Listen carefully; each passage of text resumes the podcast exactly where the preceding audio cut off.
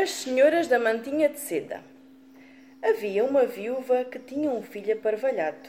Um dia diz-lhe a mãe: Vai à cidade, leva esta barrinha de mel, vende-o e traz-me o dinheiro. O rapaz aceitou a barrinha de mel e foi para a cidade.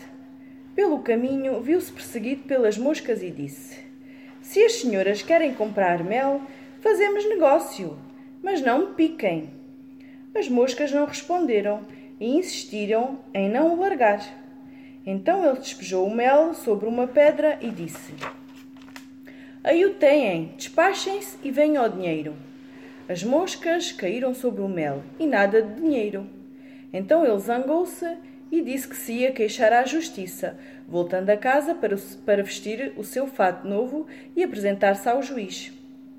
Logo que chegou a casa, a mãe pediu-lhe o dinheiro do mel. Vendi-o a umas senhoras de mantinha de seda, mas não me deram o dinheiro. Mas tu conheces essas senhoras? Conheço-as de vista. Vou queixar-me ao juiz. Vestiu o seu fato novo e apresentou-se ao juiz perante quem lavrou a sua queixa. E quem são essas senhoras? perguntou o juiz.